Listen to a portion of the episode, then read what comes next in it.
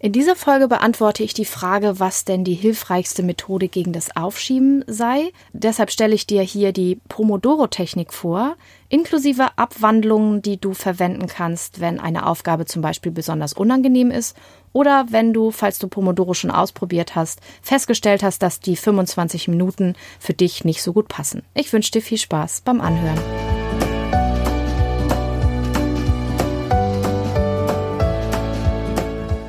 Hallo und herzlich willkommen zu diesem Podcast. Ich bin Katrin Grobin und du bekommst von mir hier viele hilfreiche Methoden, Tipps und Übungen rund um die Themen weniger aufschieben und entspannter leben. Ich wünsche dir spannende Erkenntnisse und ganz viel Freude damit.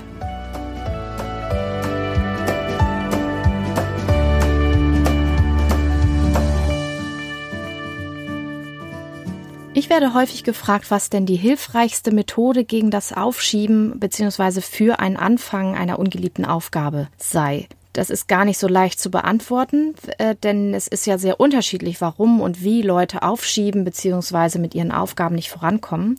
Insofern gibt es sehr unterschiedliche Methoden und Techniken, die für ganz unterschiedliche Probleme wirken oder auch eben nicht wirken.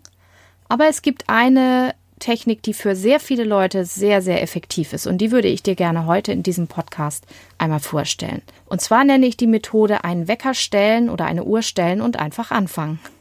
Diese Technik basiert auf der sogenannten Pomodoro-Technik oder Pomodoro-Technik, die ein Italiener entwickelt hat in den 1980ern. Ich hoffe, ich spreche das jetzt richtig aus. Ähm, Francesco Cirillo.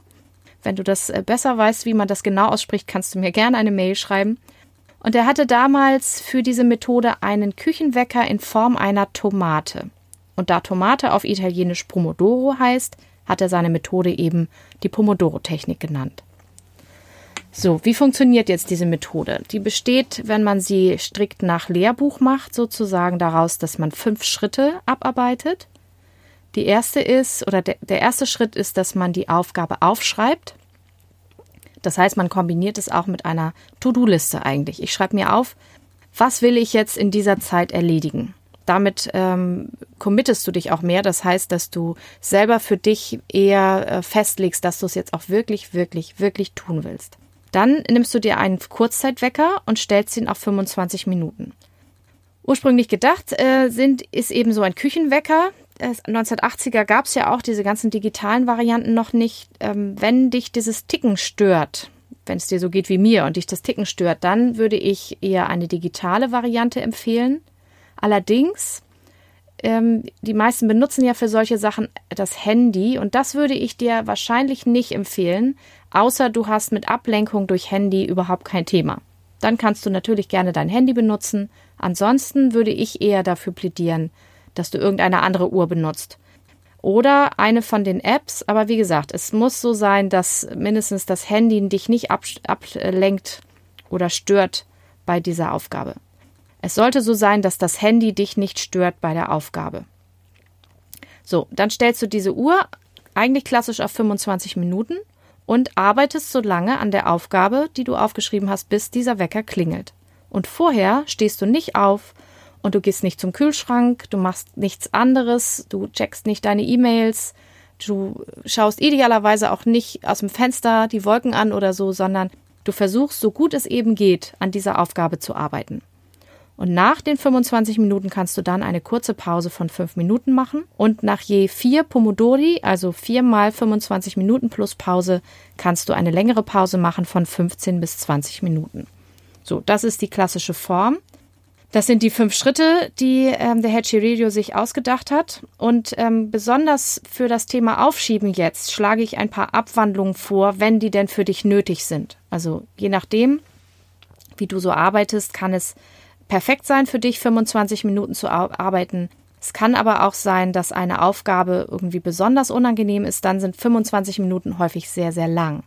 Und dann würde ich vorschlagen, dass du vielleicht auch mit fünf oder mit zehn Minuten anfängst um überhaupt anzufangen. Und wenn du dann ins Arbeiten gekommen bist, dann kannst du ja die Pomodoro noch verlängern auf die 25 Minuten. Oder wenn es eben heute überhaupt nicht funktioniert, hast du es wenigstens versucht und versuchst es ein andermal nochmal mit fünf bis zehn Minuten. So, das ist der eine Fall, die eine Abwandlung. Und die andere Möglichkeit, die andere Abwandlung ist, wenn du sagst 30 Minuten, da bin ich ja gerade erst in der Aufgabe drin, das ist was Kompliziertes, da muss ich mich erstmal einarbeiten, dass du dann schaust, was ist für dich denn ein sinnvoller, äh, eine sinnvolle Einteilung, eine sinnvolle Länge. Viele sagen da 45 Minuten oder auch 60 Minuten. Ich würde es nicht viel weiter ausdehnen als höchstens anderthalb Stunden, weil man weiß, dass dann die Konzentration tatsächlich nachlässt und man sollte mindestens alle anderthalb Stunden eine Pause machen. Abhängig davon, wie fit man ist und wie anstrengend die Aufgabe ist, macht es absolut Sinn, nach anderthalb Stunden eine Pause zu machen oder häufig eben auch, vor allen Dingen am Nachmittag, wenn man müder ist, vielleicht nach 45 bis höchstens 60 Minuten. Ganz wichtig, damit die Methode funktioniert, ist, dass du wirklich sitzen bleibst und keine Ablenkungen anhast, während du diese Aufgabe machst. Damit übst du dass du Ausdauer auch zeigst für die Aufgabe und du trainierst quasi deinen inneren Schweinehund darauf, dass er gefälligst auch sitzen bleibt, bis diese Uhr geklingelt hat.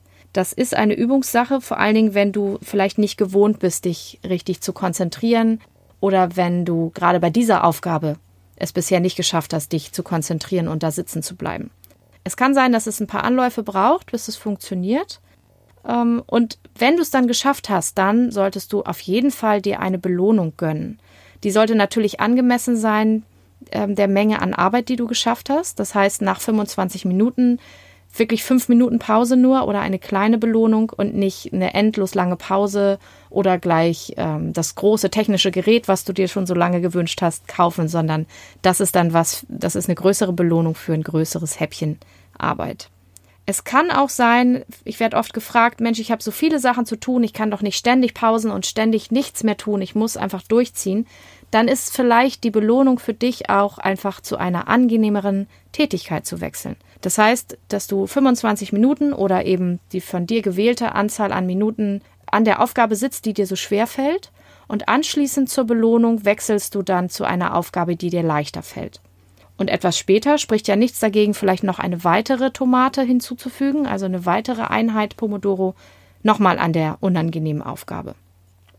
So, das ist eine Methode, die wirklich für viele, viele Leute sehr, sehr hilfreich ist. Wie alle Methoden und Tipps, die ich hier präsentiere, ist das natürlich kein Muss. Das heißt, wenn sie für dich nicht funktioniert, dann such dir einfach eine andere aus. Aber ich würde empfehlen, dass du sie ein paar Mal ausprobierst, weil man bei neuen Methoden ja auch erstmal schauen muss, wie das funktioniert und erstmal reinkommen muss und ähm, das sich zu eigen machen muss.